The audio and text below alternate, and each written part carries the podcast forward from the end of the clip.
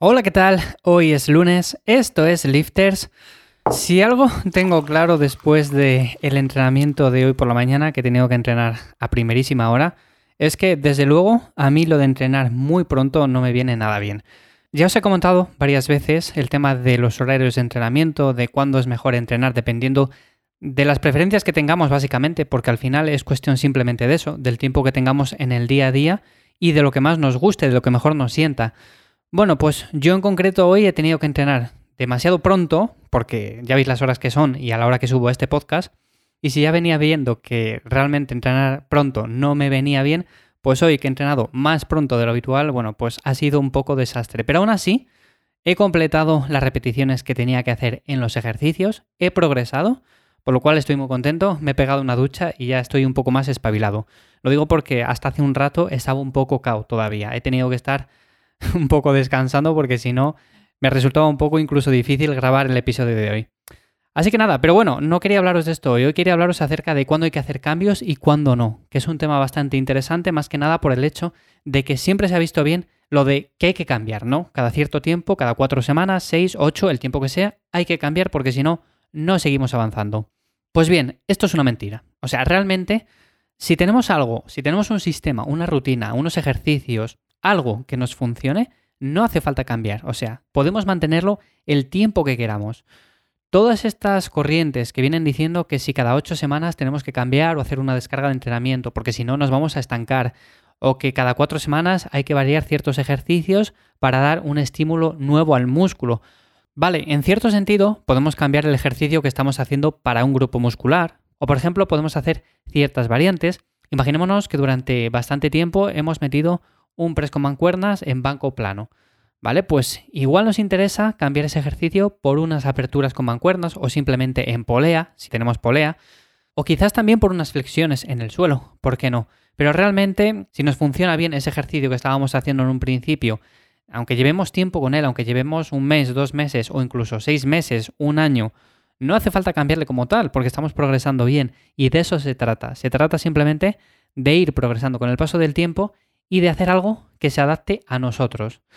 Yo siempre desde el principio llevo haciendo un ejercicio que me viene bien, sobre todo para las piernas, que se adapta bien a mí y que me gusta. Ya sabéis cuál es porque os lo he contado muchas veces y son las sentadillas. Las sentadillas como tal es un ejercicio que tiene una especie de amor-odio, ¿no? Por la gran mayoría. En parte, nos sentimos bien una vez las hemos hecho, pero en el momento de hacerlas o antes de hacerlas, como que no hay muchas ganas, como que simplemente es un ejercicio tan duro que no nos apetece demasiado. Lo que pasa que luego ya sabéis que con la liberación de dopamina y demás, bueno, pues al final queremos hacer más. Total, que es un ejercicio que siempre se ha adaptado bien a mí y por lo tanto siempre lo he incluido. ¿Le he cambiado por otros? Pues no, simplemente lo que he hecho en el entrenamiento de pierna es incluir otras variantes junto con ese ejercicio principal. Por lo tanto, yo recomendaría esto, siempre que intentéis adaptar una rutina a vosotros, elegir uno o dos ejercicios principales para cada grupo muscular Imaginémonos la espalda. Bueno, pues podemos elegir un remo con barra 90 grados y unas dominadas. Esos serían los ejercicios principales. Una vez tengamos establecida esta base, lo que podemos hacer ya es sencillamente elegir ejercicios accesorios. Y esto sí, a lo largo de un mesociclo, por ejemplo, 8 semanas, 16 eh, semanas, el tiempo que sea, podemos irlos variando. Imprescindible como tal no es al final, porque si también estamos progresando en estos ejercicios, por muy accesorios que sean, realmente se ve que están adaptados a nosotros, se ve que los estamos haciendo bien y que estamos progresando bien, por lo tanto no haría falta tampoco cambiar. Y esto normalmente suele ser al final uno de los mayores errores, sobre todo cuando buscamos progresar en el gimnasio, que muchas veces vemos el hecho de que no progresamos o progresamos muy lento o sencillamente vamos hacia atrás. ¿Qué pasaría, por ejemplo, si cogemos un ejercicio, le hacemos durante cuatro semanas y a las cuatro semanas hacemos una especie de descarga de entrenamiento y directamente cambiamos a hacer otro ejercicio diferente, aunque sea para el mismo grupo muscular, pero diferente. Lo más normal es que en esas cuatro semanas no hayamos sacado el partido suficiente a ese ejercicio, pero ni en cuatro semanas, y os diría que incluso ni en ocho tampoco. ¿Por qué? Porque la primera semana que hacemos un ejercicio, normalmente nos estamos adaptando a él, estamos mirando un poco a ver qué peso utilizar, la técnica, por supuesto, no es la mejor, sobre todo si es nuevo para nosotros. Entonces, en ese sentido, lo más normal es que la primera semana y la segunda semana sean un poco de adaptación. Ya la tercera semana, posiblemente, ya podamos hacer el ejercicio bien, ya cogemos un peso con el cual pues, nos sentimos cómodos, llegamos a un número de repeticiones bastante bueno, llegamos cerca del fallo. Bueno, en definitiva, que ya la tercera semana le sacamos bastante partido. Y la cuarta semana, por supuesto, también le vamos a seguir sacando partido. Pero claro, si a la cuarta semana o a la quinta semana cortamos el entrenamiento y hacemos una semana de descarga, directamente estamos tirando a la basura todo el potencial progreso que podíamos tener con ese ejercicio. Y esto es lo que suelo ver cada día. O sea, simplemente planificaciones en las cuales cada cuatro semanas, seis semanas u ocho semanas se hacen descargas de entrenamiento, que por otro lado no están muy bien planteadas. Ya sabéis que en ivyamazares.com tenéis la guía práctica para la descarga de entrenamiento en el área de recursos.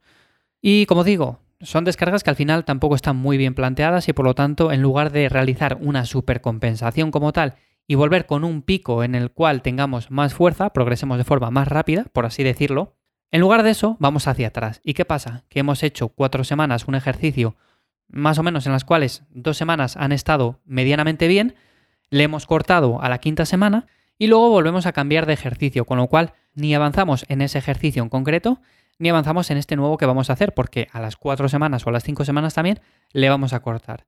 Como digo, es lo que suelo ver y es un error bastante común. Por lo tanto, yo lo que os diría es que cambiéis esto y que intentéis hacer planificaciones un poco más largas.